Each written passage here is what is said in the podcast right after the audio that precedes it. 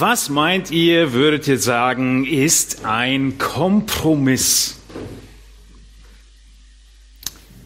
Kennt ihr Kompromisse?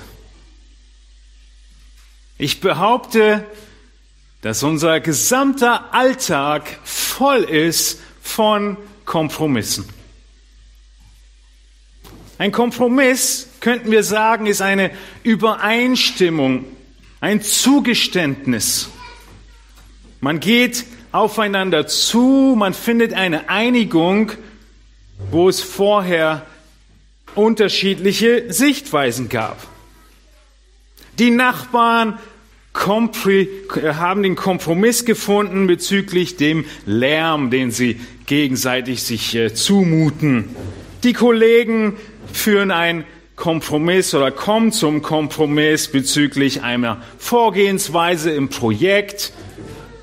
Geschwister benötigen Hilfe bei Kompromissen zu den Spielzeugen. Eheleute bezüglich des Bodenbelags oder der Gardinen. Wir leben Tag ein, Tag aus in Kompromissen und mit Kompromissen. Es ist ein sehr wichtiges Wort in unserer Gesellschaft. Toleranz geht mit Kompromissen einher. Was ist dann also Kompromisslosigkeit? Ein Schimpfwort? Kompromisslos. Der Duden sagt, kompromisslos ist ohne Bereitschaft zu einem Kompromiss zu sein. Keine Kompromissbereitschaft zeigend. Ja, häufig benutzen wir kompromisslos im negativen Sinn in Bezug auf vielleicht die Synonyme Unversöhnlichkeit, Unnachgiebigkeit, Erbarmungslosigkeit, knallhart. Wir kennen alle diese Momente von der Frage, und was ist dein letzter Preis? Was ist das für eine Frage? Es ist die Frage nach der roten Linie deiner Kompromisslosigkeit. Wenn wir voreinander stehen und wir wollen hier einen Vertrag schließen, sind wir beide mit einem Kompromiss Möglichkeit stehen wir da. Und das ist die Frage nach der Kompromisslosigkeit. Also gibt es Kompromisslosigkeit beim Verkäufer oder auch beim Käufer. Und eventuell einigen sie sich oder auch nicht. Wenn es keine Kompromisslosigkeit gäbe, dann würden wir sagen, der eine hat nachgegeben, also komplett aufgegeben. Aber es gibt immer eine Linie. Es gibt immer ein bis hierhin und nicht weiter. Wo ist diese Linie in unserer Nachfolge zu Jesus in unserem Alltag? Darüber wollen wir heute sprechen, über kompromisslose Nachfolge. Kompromisslose Nachfolge. Was ist die rote Linie, die die Bibel uns zieht? Wo wir keine Kompromisse mehr eingehen können. Wo wir sagen müssen, bis hierhin und nicht weiter. Es ist Sünde. Wie wir letzten Sonntag gehört haben, es ist Gottes Ehre. Fass sie nicht an. Das ist eine rote Linie. Nun, der Wind in unserer Gesellschaft, der wird immer rauer. Er wird immer herausfordernder. Es wird rauer gegen bekennende Christen. Der Wind wird rauer gegenüber den Gläubigen, die in der Gesellschaft leben und nicht mehr übereinstimmen können mit mehr und mehr gesellschaftlichen Ansichten, Weltanschauungen und die immer wieder aufeinander prallen. In unserem Umfeld, in unserer Nachbarschaft, auf unserer Arbeitsstelle, in der Schule. Weltanschauungen prallen aufeinander und der Wind wird rauer. Die einzelnen Momente in deinem Arbeitsleben, in der die Ethik und Moral gefordert wird, dass du die Linie überschreitest, die du dir doch eigentlich gesetzt hattest, nie zu überschreiten. Es werden Erwartungen an uns gestellt, Prinzipien über Bord zu werfen, fünf Grade sein zu lassen. Nun, Jesus, er hat uns deutlich gemacht, dass die Welt uns hassen wird. Jesus sagt in Johannes 15, 19, wenn ihr von der Welt wärt, so hätte die Welt das ihre lieb. Weil ihr aber nicht von der Welt seid, sondern ich euch aus der Welt heraus erwählt habe, darum hasst euch die Welt. Jesus hat's vorhergesagt, dass der Wind rauer wird. Und all diesen Situationen werden wir immer öfter gefordert, kompromisslos zu sein. Kompromisslos in der Nachfolge Jesu Christi. Kompromisslose Nachfolge, sie tut Not, sie ist wichtig. Man könnte sagen, wir müssen lernen, Glauben zu definieren als Gehorsam trotz der Konsequenzen. Wir müssen lernen, unseren Glauben zu definieren als Gehorsam trotz der Konsequenzen. Wir kennen das Ziel, wir kennen den Ausgang. In Lukas 12, 32 lesen wir, dass Jesus uns zusichert, wie damals seinen Jüngern, fürchte dich nicht, du kleine Herde, denn es hat eurem Vater gefallen, euch das Reich zu geben. Wir kennen das Ziel. Wir werden einst bei Jesus sein. Wir werden einst bei ihm sein und trotzdem ist es doch so schwer, Gehorsam auszuüben und Konsequenzen im Hier und Jetzt anzunehmen. Die Israeliten, sie kannten auch das Ziel. Die Israeliten, sie wussten, wo es hingeht. Sie wussten, sie waren das verheißene Volk, das erwählte Volk mit dem verheißenen Land. Seit 1. Mose 12, seit Abraham die Verheißung bekommen hat, wussten sie, wo es hingeht. Wir haben am letzten Sonntag den großen geschichtlichen Abriss bekommen, dass sie wussten, was ihr Ziel war. Und doch sind sie jetzt in einer Situation, in, dem sie, in der sie verschleppt sind, in der sie zweifeln und sich fragen, wo ist Gott? Ist er noch da? Wir sind verschleppt, nicht zu Hause, die Mauern sind niedergerissen, es ist aussichtslos. Das Volk Israel stellt sich diese Frage und Daniel, Daniel, er beantwortet sie, indem er das Buch Daniel schreibt. Das ist der Zusammenhang, warum Daniel geschrieben wurde. In welche Situation hinein? In diese Hoffnungslosigkeit hinein, wo und wann kommen wir ans Ziel? Wann kommt Befreiung? Und in diese Situation hinein schreibt Daniel sein Buch. Und Daniel Kapitel 1, unser heutiger Predigtext, ist die Zusammenfassung seines ganzen Dienstes.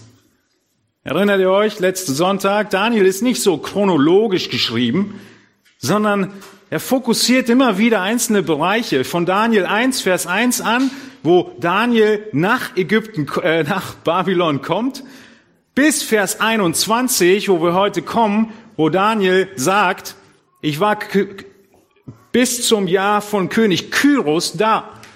Das Kapitel 1, was wir uns heute anschauen, sind eigentlich 65 Jahre Geschichte. Daniel beginnt sein Buch wie ein erschütternder, Aufmerksamkeit erregender Auftakt beim Musikstück. Die volle Aufmerksamkeit wird gefordert, schon in den ersten Versen, nämlich dass Gott es ist, der zu dieser Exilführung geführt hat, der das Ganze getan hat, der da aktiv drin war und jetzt das große Zeugnis, was Daniel den Leuten mitgeben möchte, ist, Ihr seid im Exil, ihr seid nicht da, wo ihr solltet, aber hört zu, wie Gott wirkt, was er tut, wenn wir ihm kompromisslos nachfolgen. Die Kurzzusammenfassung seines ganzen Lebens packt er hier hinein in die ersten drei Jahre seiner Gefangenschaft, die er jetzt beschreibt in Daniel Kapitel 1. Dieser erste Schock in Daniel 1, Vers 2, den wir letzten Sonntag schon von Matthias gehört haben, der Herr gab Joachim, den König von Juda, in seine Hand. Gott ist aktiv. Der Vollzug der Strafe an den Israeliten. Nichts geschieht außerhalb von Gottes Willen. Und so macht Daniel deutlich, das ist der Zusammenhang. In diesem Moment hier, wo auch Daniel weggeführt wird, ist Daniel ungefähr 14 bis 16 Jahre alt. Er ist ein, wie wir heute sagen, Teenager. Er ist ein Heranwachsender.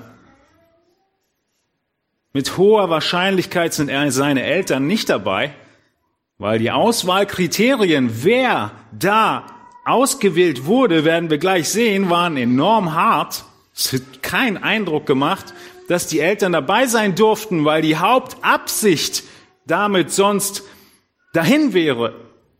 Daniel wird verschleppt und die Hauptabsicht ist, ihn einzubürgern. Eine echte Integration, nicht das, was wir heute unter Integration verstehen. Eine echte Integration im Sinne von umpolen. Wir kennen auch den Begriff Gehirnwäsche. Das war das Ziel von Nebukadnezar mit diesen tollen Männern. In diesem ersten Kapitel kommen wir nun auf die Chaldäer zu sprechen, die hier ähm, aktiv sind. Die chaldäische Sprache werden wir kennenlernen. Und hier in dieser Wegführung mit dem Geräte wegbringen aus dem Haus Gottes hat man auch verstanden, wie wir letzten Sonntag gehört haben, dass eigentlich der Gott der Hebräer auch besiegt wurde. Ihr erinnert euch. Wenn wir in den Tempel hineinkommen und diese ganzen Dinge aus dem Tempel mitnehmen, die Geräte des Hauses Gottes, dann ist es ein Zeichen dafür, dass Gott eine Niederlage einstecken musste. Nun, genauso wie damals in dieser gleichen, in dieser gleichen Ebene im Land Sinia der Turmbau zu Babel stattfand. Vielleicht erinnert ihr euch, genau dort der Turmbau zu Babel. Und die Menschen sich aufgelehnt haben gegen Gott und gesagt haben, wir zeigen's Gott. Und Gott ihn ein paar Jahre hat bauen lassen. Genauso tut es jetzt hier mit den Babyloniern. Sie denken, sie hätten Gott besiegt, aber es ist einfach Teil seines Plans. Und Daniel schreibt dieses Kapitel, um genau das deutlich zu machen. Auch wenn es so aussieht, dass Gott nicht am Siegen ist gerade in deinem Leben, er ist dabei. Nichts geschieht außerhalb von seiner Allmacht. Und er ist es, der sowohl ganze Nationen lenkt, wie auch im Leben jedes Einzelnen wirkt. Das werden wir heute sehen. Prinzipien, Merkmale von kompromissloser Nachfolge und wie wir genau das leben können. Jesus imitieren können. Es geht heute nicht um den Helden Daniel, sondern um den Helden Gottes. Er ist aktiv. Genauso wie damals, auch heute in unserem Leben. Und das, was wir feststellen müssen zuallererst als unseren ersten Punkt ist, dass kompromisslose Nachfolge mitten im Weltgeschehen vor sich geht. Du brauchst nicht, nein, du kannst nicht irgendwo in eine Enklave dich zurückziehen und dann sagen, ich folge kompromisslos nach. Das ist ein Widerspruch in sich. Wenn die Nachfolge nicht herausgefordert wird, wann wird sie herausgefordert? Wenn du herausgefordert wirst, einen Kompromiss einzugehen, dann erst kannst du sagen, ich stehe mein Mann und bin kompromisslos. Ohne die Herausforderung brauchst du keine kompromisslose Nachfolge. Mitten im Weltgeschehen. Man könnte sagen, an dem schwierigsten Ort, den es damals gab, wird Daniel hingezerrt. Er gehört zu einer Gruppe von Geiseln. Schon damals hatte man diese Gewohnheit.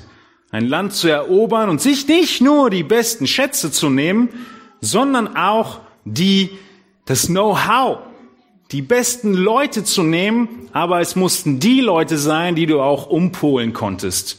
Und deshalb nehmen sie die Teenies, die jungen, jungen Männer, weil sie da die besten Chancen haben. Sie eröffnen ein Bootcamp, ein Trainingslager mit einem tollen Plan.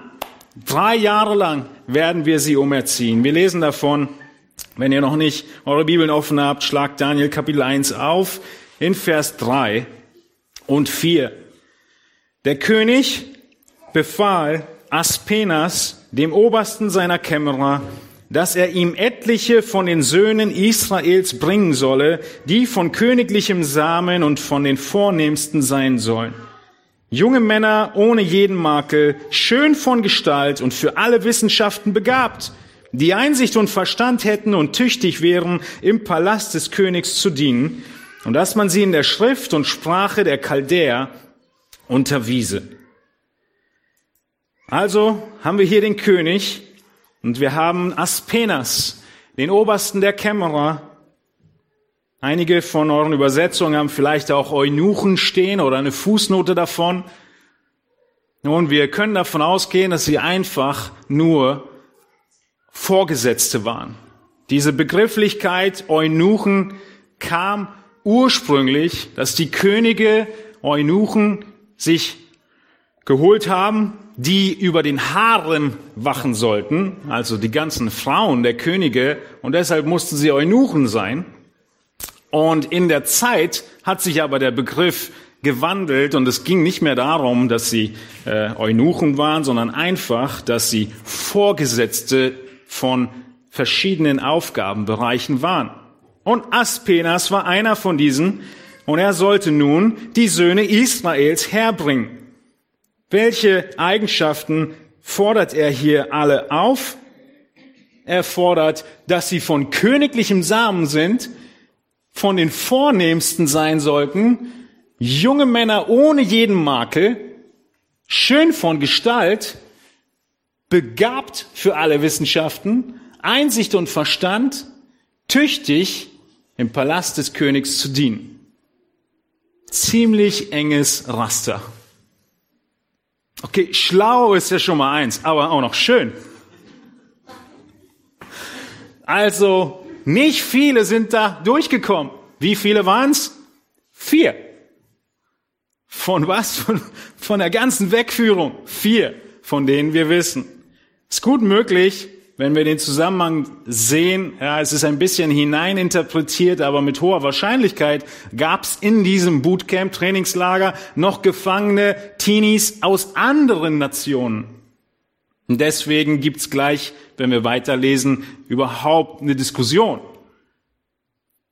Also vier haben es geschafft, in der Numerus Clausus und Endauswahl und allem durchzukommen. Ob sie das wirklich wollten, wissen wir nicht, lesen wir nicht von. So ähnlich wie bei Königin Esther, wir auch nicht wissen, naja, hatte sie überhaupt eine Wahl mitzugehen oder nicht mitzugehen, sie ging einfach mit. Und genauso hier. Es gab keine wirkliche Wahl und die vier werden mitgenommen. Sie waren nobel, intelligent, smart, hatten gutes Benehmen, wohlerzogen, sozial kompetent, von den Vornehmsten. Die besten Elternhäuser hatten sie auch noch.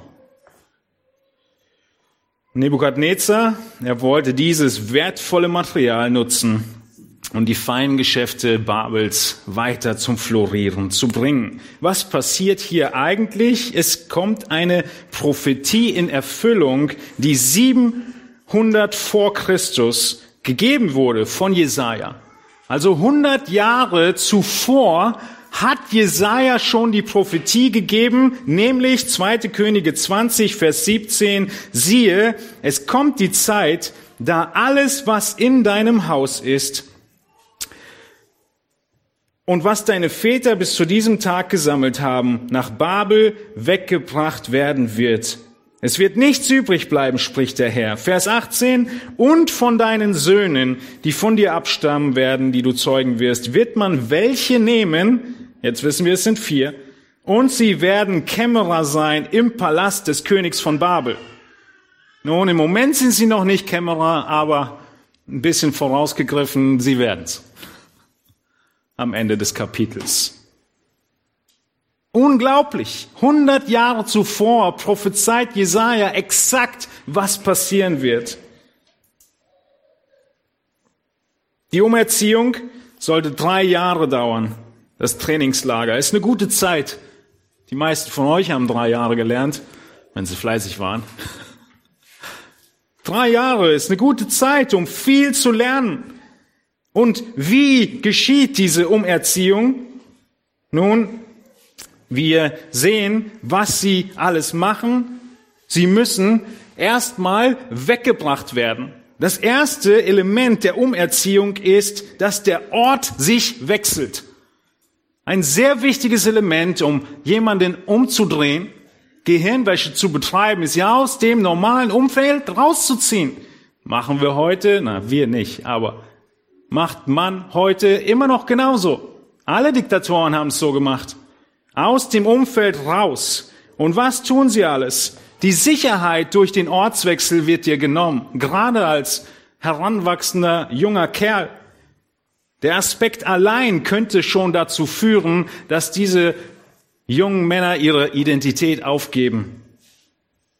Wir erleben es selbst, wenn Teenies ins Internat kommen oder auch ein bisschen älter dann, die Jugendlichen aus dem Haus schweren und irgendwo in einer anderen Stadt studieren gehen, dass auf einmal viele der Prinzipien nie Prinzipien waren. Nachvollziehbar. Also, genau dasselbe tut hier Nebukadnezar. Was macht er als nächstes? Er lehrt sie die Schrift und Sprache der Chaldäer. Nicht nur Ortswechsel, sondern neues Alphabet, neue Sprache, kompletter Kulturwechsel. Die Chaldäer, sie hatten eine akkadische Schrift. Man hat diese, das akkadisch sieht aus wie keilförmige Buchstaben.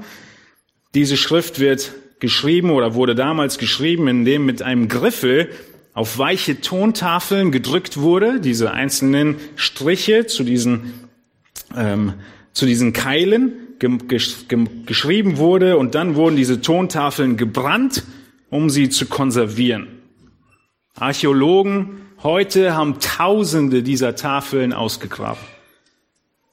Eine sehr verbreitete Sprache, Akkadisch. Das musste Daniel lernen. Nun, was noch? Sie beteten, die Chaldäer, viele Götter an. Ihre Kultur war voller Magie und Zauberei und Astrologie. Die Verkehrssprache war aramäisch, deswegen haben wir letztes Mal schon gehört, ist ein Großteil des Buches auf aramäisch geschrieben. All das mussten diese vier lernen. Sie waren also am Ende Experten in der Sprache, in der Kultur, in Astrologie, in allen Sternen, in der Mythologie von dieser Kultur. So weit, so gut. Kein Problem wird uns gezeigt. Wir treffen auf kein, kein Problem. Genau wie heutzutage christliche Studenten in säkulären Schulen sehr oft Material lernen müssen, das dem widerspricht, was wir eigentlich glauben. Genauso musste Daniel und seine Freunde damals in die babylonische Schule, Hochschule, Uni und all diese Wissenschaften mit Exzellenz meistern, und bei der Abschlussprüfung, wie wir in Vers 20 sehen, übertreffen sie sogar alle anderen Mitschüler. Soweit kein Problem, keine Notwendigkeit, einen Kompromiss ähm, nicht einzugehen. Sie machen komplett mit. Aber lasst uns weiterlesen in Vers 5. Diesen bestimmte der König, also diesen Gefangenen, diesen ähm, vier Männern bestimmte der König den täglichen Unterhalt von der Feinspeise des Königs und von dem Wein, den er selbst trank und ordnete an, dass man sie drei Jahre lang erziehen sollte und dass sie danach dem König dienen sollten. Unter ihnen befanden sich von den Söhnen Judas, jetzt haben wir die Namen Daniel, Hanania, Misael und Asaja. Diesen gab der oberste Kämmerer andere Namen, und zwar nannte er Daniel Belsatzer, Hanania Shadrach, Misael Meshach und Asaja Abednego. Also die nächsten Schritte des Trainingslagers waren nicht nur neuer Ort, neue Sprache, neue Kultur, neue Religion, sondern auch neues Essen. Sie wurden vereinnahmt, so ein bisschen Honig um den Mund. Hey, die Speisen des Königs wurden ihnen dargebracht. Den Wein, den er trank, und drei Jahre lang sollte man sie erziehen. Jetzt kommt die Zahl, die ich schon sagte, damit sie dann dem König dienen sollten. Nicht nur das neue Essen, sondern auch neue Namen. Und damit ist die Gehirnwäsche perfekt nach allem, was sie tun können. Warum all das? Nun, es geht darum, ihre Kultur auszulöschen, ihre Religion auszulöschen. Und die Religion, insbesondere bei den Hebräern, wie wir gleich sehen werden, hängt natürlich noch sehr stark vom Essen ab. Wir behandeln das Thema gleich noch ein bisschen, aber jetzt erstmal die Namen. Was hat es mit der Namenswechsel auf sich? Nun, ihr müsst verstehen, alle hebräischen Namen von den vier hatten Gott mit in ihrem Namen drin. Die Kurzform von Gott. Schaut euch das an. Daniel. Also El und Ja, ja, Elohim und Jahwe sind in jedem der Namen drin. Daniel, Hanania und Michael und Asaja. Die Übersetzung, man könnte sagen, ist von Daniel, Gott ist mein Richter. Von Hanania, Jahwe ist gnädig. Von Michael, wer ist wie Gott ist. Von Asaja, Jahwe ist ein Helfer. Das kann nicht so bleiben. Wäre uns allen klar. Also neue Namen, die einen Bezug haben auf ihre Götter. Neue Namen, die teilweise auch sogar passen. Daniel heißt jetzt Belsatzer. O Frau, Frau des Gottes Bel, einer der ganz großen, beschütze den König. Also einer der ganz großen Götzen und Götter der. Hanania war, Jahwe ist gnädig und heißt nun Schadrach, ich bin sehr furchtsam vor Gott. Nämlich Akku, ja, ein weiterer, dem Mondgott. Michael heißt jetzt Meshach, ich bin von geringer Bedeutung oder wer ist wie Akku? Und Abednego, Diener des Leuchtenden, das war der Gott Nebo. Daher die neuen Namen, damit sie sich nicht mehr an ihren Gott Jahwe und Elohim erinnern. Jedes Mal, wenn sie ihren Namen aussprechen. Die Kollegen hatten damit kein großes Problem. Es gab keinen Vers in ihrem Alten Testament, der besagte, du darfst nicht einen anderen Namen annehmen. Also lernen Sie, studieren und alles mit dem Ziel, Ihr Weltbild zu ändern. Was hat es nun mit der Nahrung auf sich? Wenn wir zurückgehen zu dem Text und wir sehen die feine Speise des Königs, den Wein, den er selbst trank, sollten sie essen. Drei Jahre lang sollte man sie erziehen. Also das Ziel ist klar vorgegeben. Die beste Nahrung damals war Essen, was rar war auf dem Speiseplan der normalen Leute. Und weil dieses Essen so besonders war, so selten und so teuer, hört zu, wurde immer ein Teil dieses Essens als Opfer Göttern dargebracht.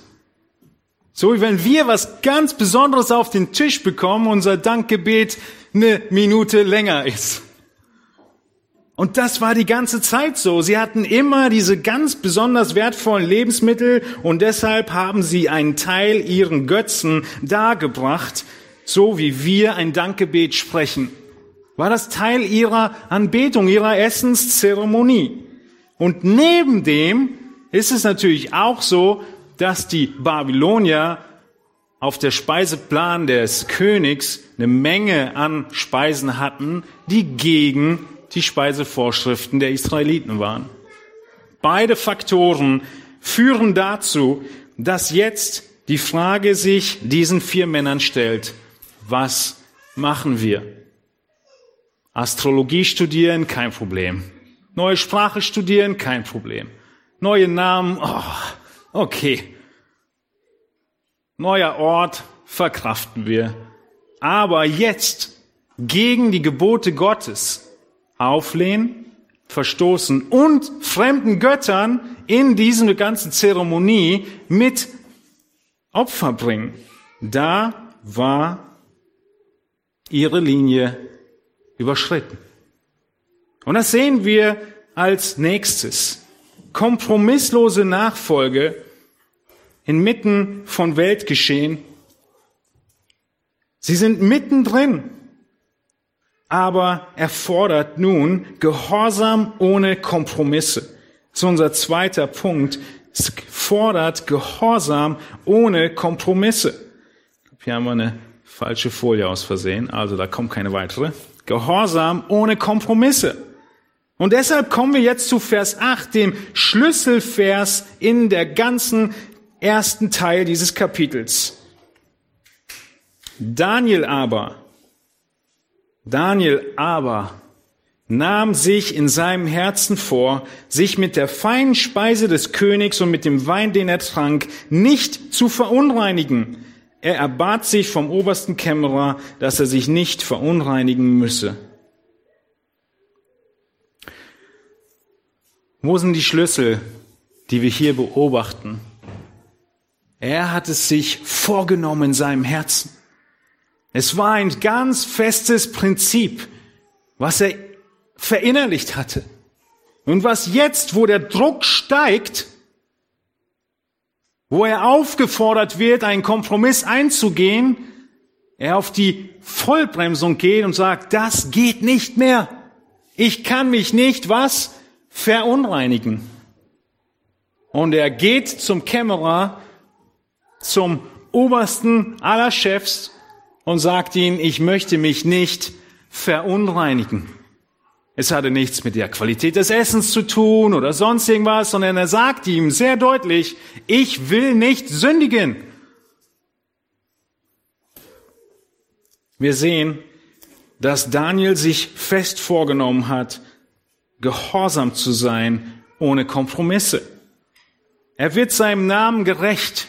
Daniel heißt, Gott ist mein Richter. Und er sagt, ich lebe weiterhin vor diesem meinem Gott, dem Richter. Es geht hier, wie ich schon sagte, um das zeremonielle Gesetz. Und Daniel sagt, das kann ich nicht machen. Und die anderen drei Männer genauso. Aber Daniel wird hier als der Führende wahrscheinlich, der das Gespräch begonnen hat, vorgestellt. Er nahm sich in seinem Herzen vor. Mit dem Herzen, ja, ist im Alten Testament wie auch hier nicht das Organ, das Herz gemeint. Es ist irgendwie schlecht wäre für sein Herz der Wein.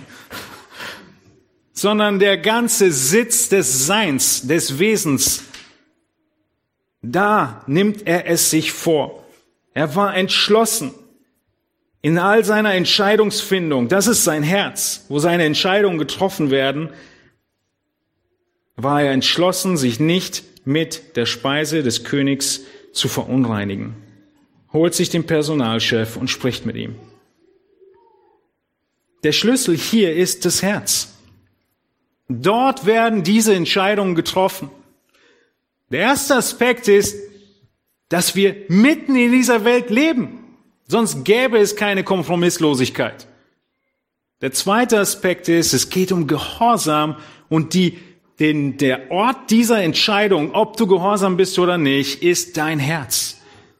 Ist das Zentrum aller Entscheidungsfindung. Und so heißt es in Sprüche für wir vier, wir sollen unser Herz beschützen. Wir sollen es bewahren. Es war wirklich ein Prinzip. Er hat es ernst gemeint.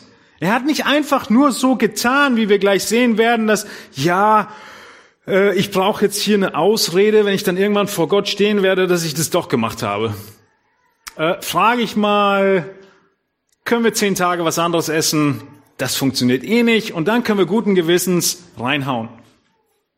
Nichts davon sehen wir gleich und auch hier nicht, sondern es ist ein fester Entschluss. Im Psalm 119 stellt der Psalmist die Frage, wie wird ein junger Mann seinen Weg unsträflich gehen, indem er ihn bewahrt nach deinem Wort. In Psalm 1 und sehen wir diese bekannten Psalm, wohl dem, der nicht wandelt nach dem Rat der Gottlosen, noch tritt auf den Weg der Sünder, noch sitzt, wo die Spötter sitzen, sondern seine Lust hat am Gesetz des Herrn und über sein Gesetz nachsinnt Tag und Nacht. Was ist das? Da ist unser Herz.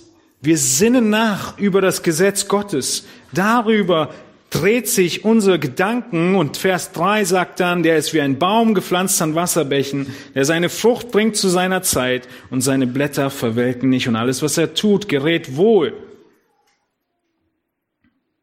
In welchem Moment hat der Baum Frucht gebracht von Daniel? Was war der Moment der Zeit, an der es dran war, diese Frucht zu bringen?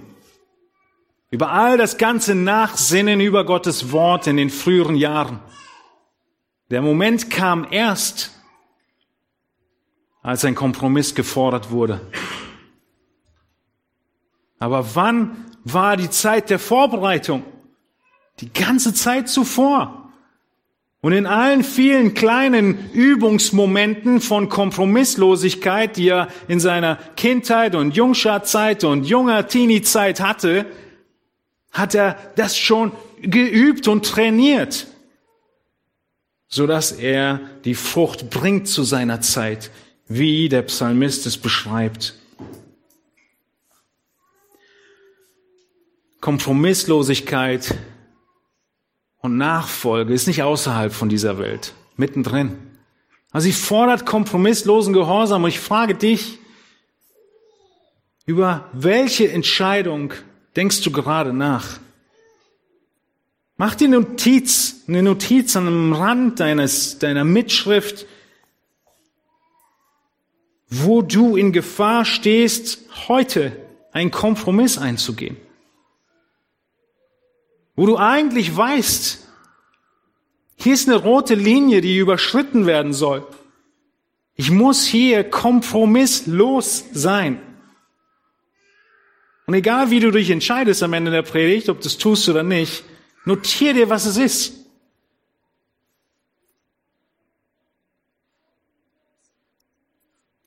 Wo drückst du ein Auge zu, obwohl du den Willen Gottes kennst?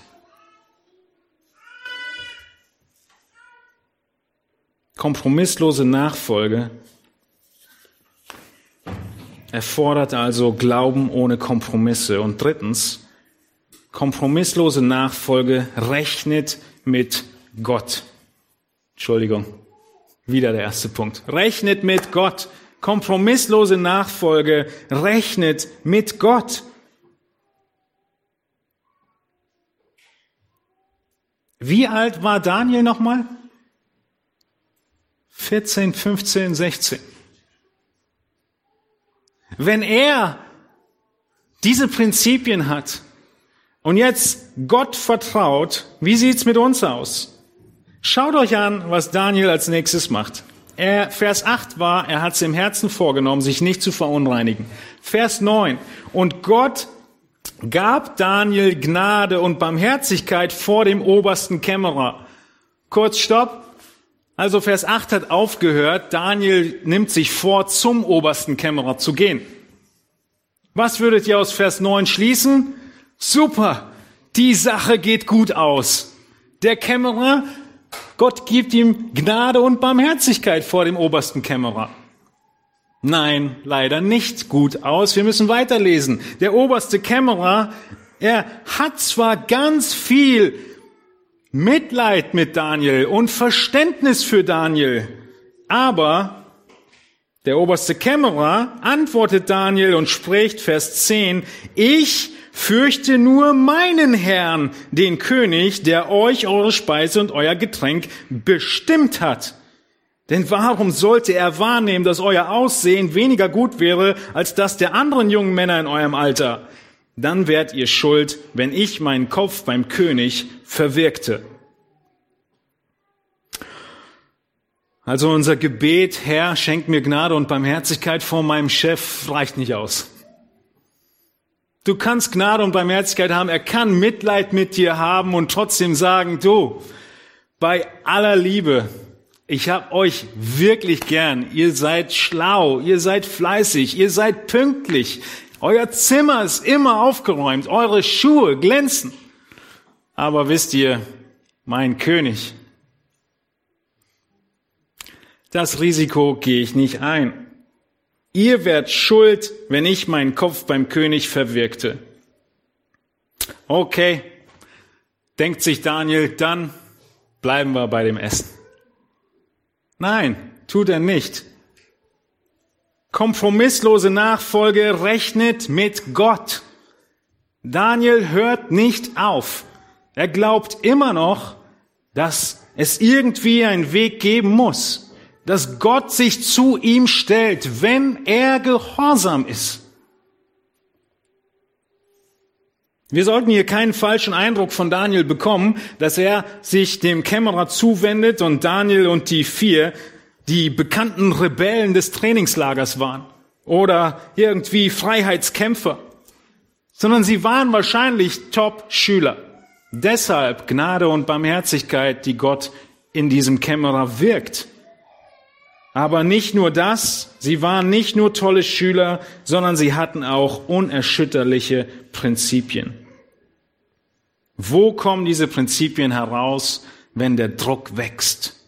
Ihr kennt diesen Vergleich, ja. Wenn der Schwamm gedrückt wird, erst dann kommt raus, was in ihm ist. Und so ist es auch bei uns und unserem Charakter. Der Kämmerer also, Jungs, ich habe euch gern, aber es geht um mein Leben. Daniel sagt sich, okay, ich habe es beim Geschäftsführer versucht, klappt nicht, also gehe ich zum Abteilungsleiter. Der Text geht weiter in Vers 11. Eine neue Person, die Daniel jetzt adressiert. Da antwortete Daniel dem Aufseher, den der oberste Kämmerer über Daniel, Hanania, Michael und Asaja gesetzt hatte. Also, vielleicht war er mit dabei, vielleicht ein neues Gespräch, sagt der Text nicht direkt.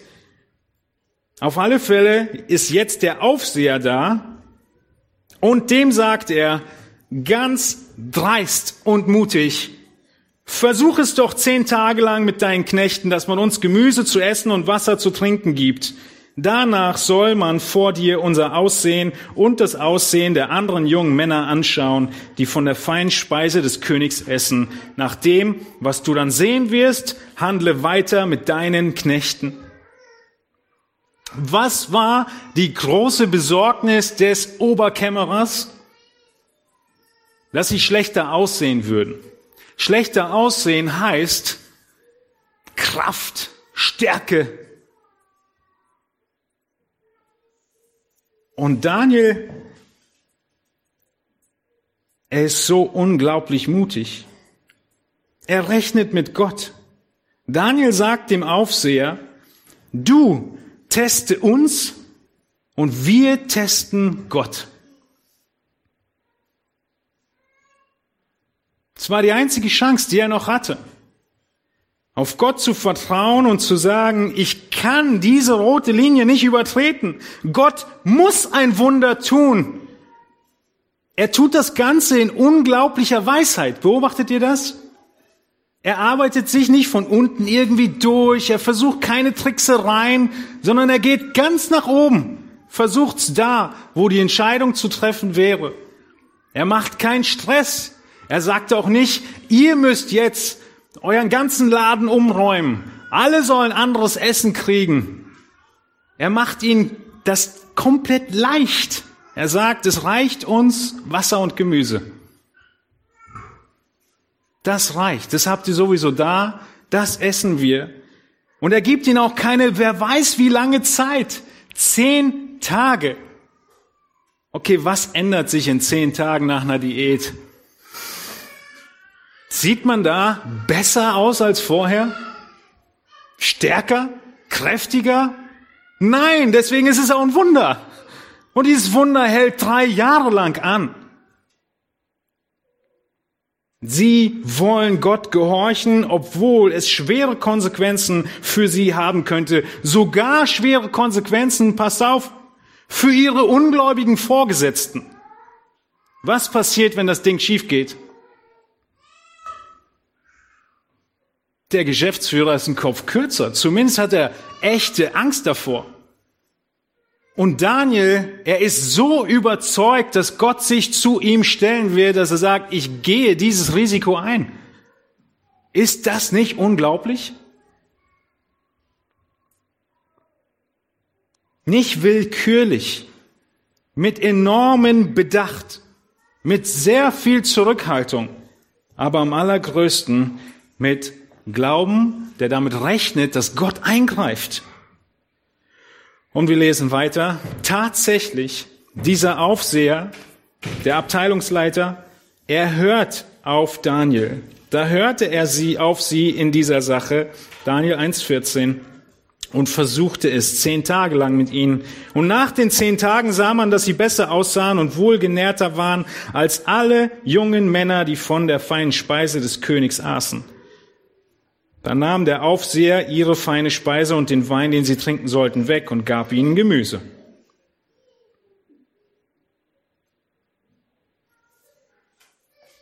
Der ganze Text dreht sich nicht darum, ob Fleischessen gut oder schlecht ist, Wein trinken gut oder schlecht ist, Gemüse besser ist, die Wasserqualität, was die beste Diät ist. Ich meine, in zehn Tagen solche Ergebnisse, damit würden wir reich werden. Darum geht's nicht. Es geht darum, dass hier ein Wunder passiert, dass Daniel sagt, Gott wird sich auf unsere Seite stellen. Und wenn das ein 14-Jähriger sagt, kann es dann auch ein 24 und 34 und 44 und 54-Jähriger? Er ist recht. Wir haben denselben Gott. Häufig muten wir unseren jungen Leuten gar nicht zu, diese Konfrontation überhaupt zu bekommen, so dass sie Kompromisslosigkeit an den Tag legen müssten. Selbst mit unseren Teenies sind wir manchmal genauso, dass wir Punkt eins vernachlässigen, nämlich Kompromisslosigkeit ist mitten in der Welt. Sonst kann sie gar nicht hervorkommen. Und genauso mit uns selbst.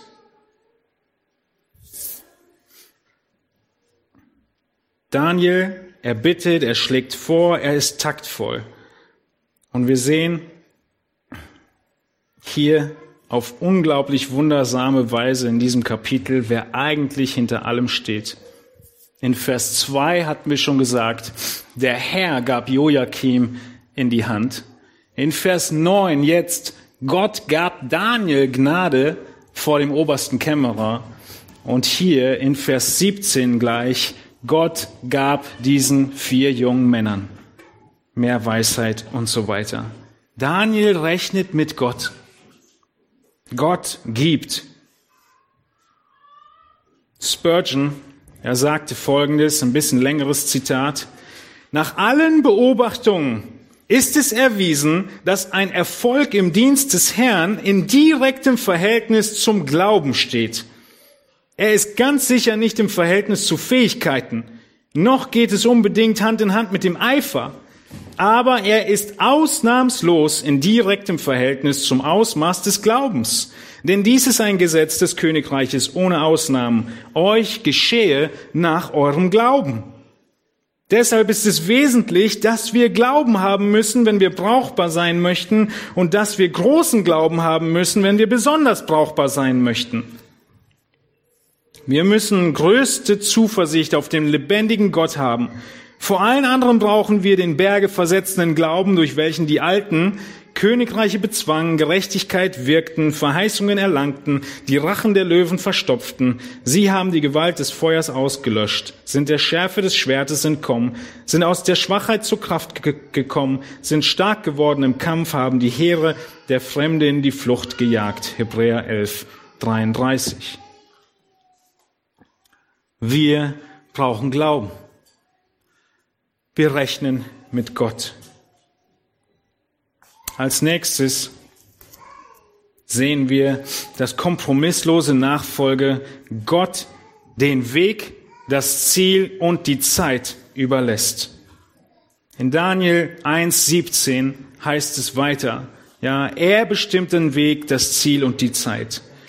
Daniel 1.17 Und Gott gab diesen vier jungen Männern Kenntnis und Verständnis für alle Schrift und Weisheit. Daniel aber machte er verständig in allen Gesichten und Träumen. Nachdem nun die Zeit verflossen war, nach welcher der König ihre Vorstellung befohlen hatte, führte sie der oberste Kämmerer vor Nebukadnezar. Da redete der König mit ihnen, aber keiner unter ihnen allen wurde gefunden, der Daniel, Hanania, Michael und Asaja gleichgekommen wäre. Und sie traten in den Dienst des Königs. Und in allen Angelegenheiten, die Weisheit und Einsicht erforderten, nach denen der König sie fragte, fand er sie zehnmal besser als alle Traumdeuter und Wahrsager, die er in seinem ganzen Reich hatte. Zehnmal besser. Waren die Jungs fleißig? Ja. Aber Gott hat sie auch enorm gesegnet. Gott gab Kenntnis, Verständnis und Daniel eine extra Portion für Gesichter und Träume, die er noch brauchen wird ab nächsten Sonntag. Gott ist am Werk und das müssen die Israeliten wissen. In der Situation, in der sie völlig hilflos sind und sich fragen, wie sind wir überhaupt hierher gekommen und wann wird Gott uns weiterführen?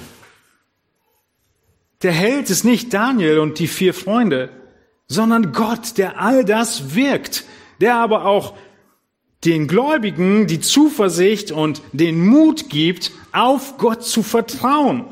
Und dann geht Gott seinen Weg, wie er es möchte, zu seiner Zeit, auf sein Ziel hin.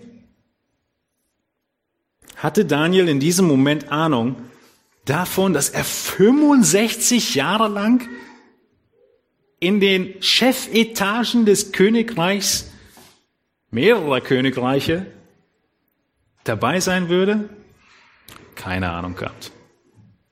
Die Prophetie hat er nicht bekommen. Wir lesen nichts davon. Er war einfach hier und jetzt, in den Momenten, in die Gott ihn gestellt hatte, kompromisslos in seiner Nachfolge.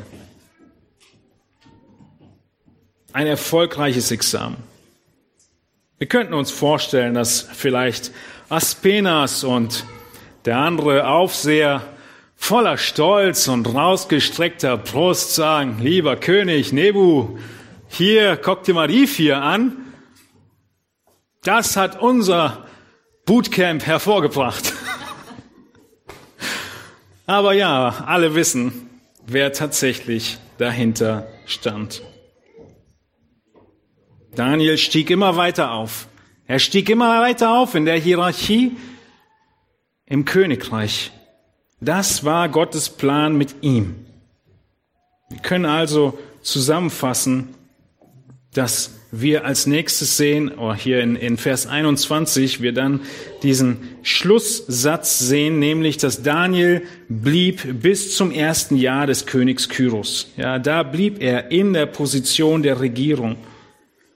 65 Jahre lang. Nun, unser letzter Aspekt, den ich mit euch anschauen möchte, ist nicht direkt aus einem dieser Verse, sondern das ganze Paket zusammengeschnürt. Fünftens, kompromisslose Nachfolge geht unfassbare, gottehrende Risiken ein. Das ist, was wir abschließend hier sehen unfassbare, gottehrende Risiken. Oswald Sanders Ein Zitat von ihm schreibt in dem Buch Geistliche Leiterschaft, in der Kirchen- und Missionsgeschichte waren die größten Errungenschaften das Ergebnis davon, dass ein Mann oder eine Frau in enger Beziehung zu Gott stand und mutige, sorgfältig erwogene Risiken einging. Josefs Geschichte ist sehr ähnlich zu der von Daniel. Moses Geschichte ist sehr ähnlich. Stellt euch vor, Jesu Geschichte ist sehr ähnlich. War es nicht ein Risiko für Jesus, Mensch zu werden und auf die Erde zu kommen? Ein riesiges Risiko.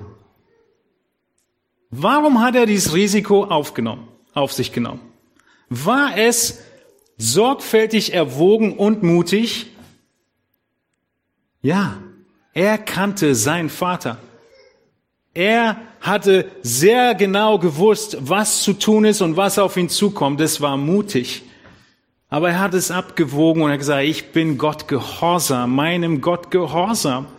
Und Jesus, er ist derjenige, von dem alle anderen in der Bibel nur ein kleiner Schatten sind. Und dieser Jesus, er hat diesen Mut an den Tag gelegt und jetzt stehen wir in seinem Schatten. Und wir sind aufgerufen, diesen Mut an den Tag zu legen und kompromisslos nachzufolgen, weil wir wissen, dass Gott sein Versprechen nicht bricht. Weder bei Daniel noch bei Josef noch bei Mose noch bei Jesus. Und auch nicht bei uns, wenn wir was tun, das, was ihm gefällt, das, was seinem Willen entspricht. Wirklich herausragende Risiken zu Gottes Ehre haben nichts mit einfach nur Heldentum zu tun oder Abenteuerlust, Mut aus Selbstsicherheit irgendetwas zu probieren oder die Notwendigkeit, sich Gottes gute Gunst zu verdienen, All das sind falsche Motive für Risiken. Das richtige Motiv für ein Risiko ist der Glaube an den alles vorhersehenden, alles beherrschenden, alles erfüllenden, alles vollbringenden Sohn Jesus Christus. Er ist das Zentrum von all unseren Entscheidungen. Und dann können wir so mutig auftreten. Wir wünschen uns häufig Gelegenheiten und sofort Karriere. Wir wünschen uns häufig Entscheidungsfindung, ich mache irgendwas und sofort strömt der Segen herab. Das ist, was wir uns wünschen. Wir wünschen uns immer die Abkürzung. Aber das, was wir sehen, was in Gottes Wort immer wieder deutlich wird, ist, die Gelegenheit, sie muss durch den Charakter erst gezeigt werden, dass dieses Gottvertrauen da ist. Dieser Charakter muss geschliffen werden und dann in Treue offenbart Jesus oder Gott mehr. Wer im Kleinen treu ist, dem wird mehr anvertraut. Und genauso sind es die Entscheidungen, die über den Gehorsam erst dann zum Segen führen. Entscheidungen und Ungehorsam kein Segen.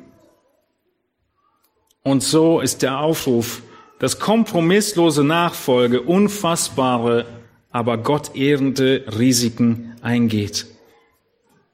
In Psalm 118, Vers 5 heißt es, ich rief zum Herrn in meiner Not, der Herr antwortete mir und befreite mich, der Herr ist für mich, ich fürchte mich nicht. Was kann ein Mensch mir antun? Zu diesem Psalm schreibt Martin Luther Folgendes. Ein bisschen kleiner, aber ich lese es ja vor.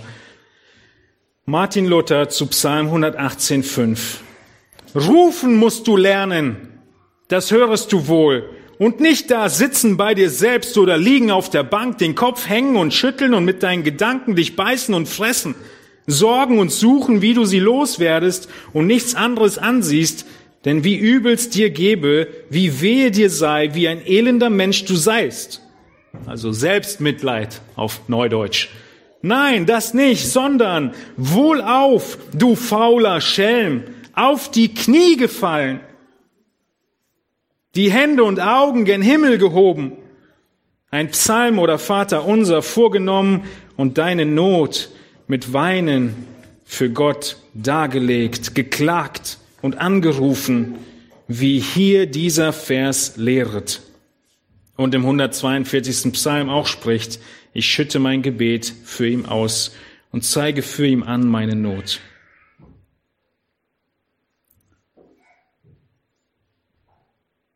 Kompromisslose Nachfolge, Bereitschaft, Risiken einzugehen, die Gott ehren. Sie sind von Gebet durchtränkt, von absoluter Hilflosigkeit, erwarten ein Wunder. Warum? Weil ich sonst Gott entehren würde im Ungehorsam.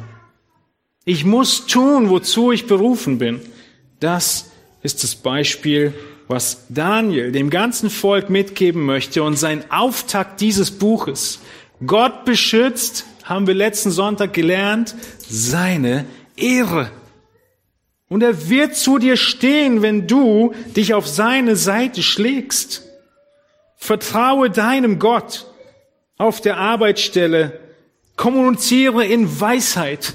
Wenn sich Dinge ändern müssen, wenn du gemerkt hast, hier sind Dinge, an denen ich zu Kompromissen bereit bin, geworden bin, schon eingegangen bin oder sie kommen, leg dir die Sachen zurecht, denk sie durch, lass nicht lange warten. Wir lesen nichts davon, dass Daniel ein paar Monate lang erstmal Wein getrunken und, und das Fleisch gegessen hat und so weiter. Er hat die Sache angepackt. Er hat Zeit gegeben, aber nicht wer weiß wie viel Zeit.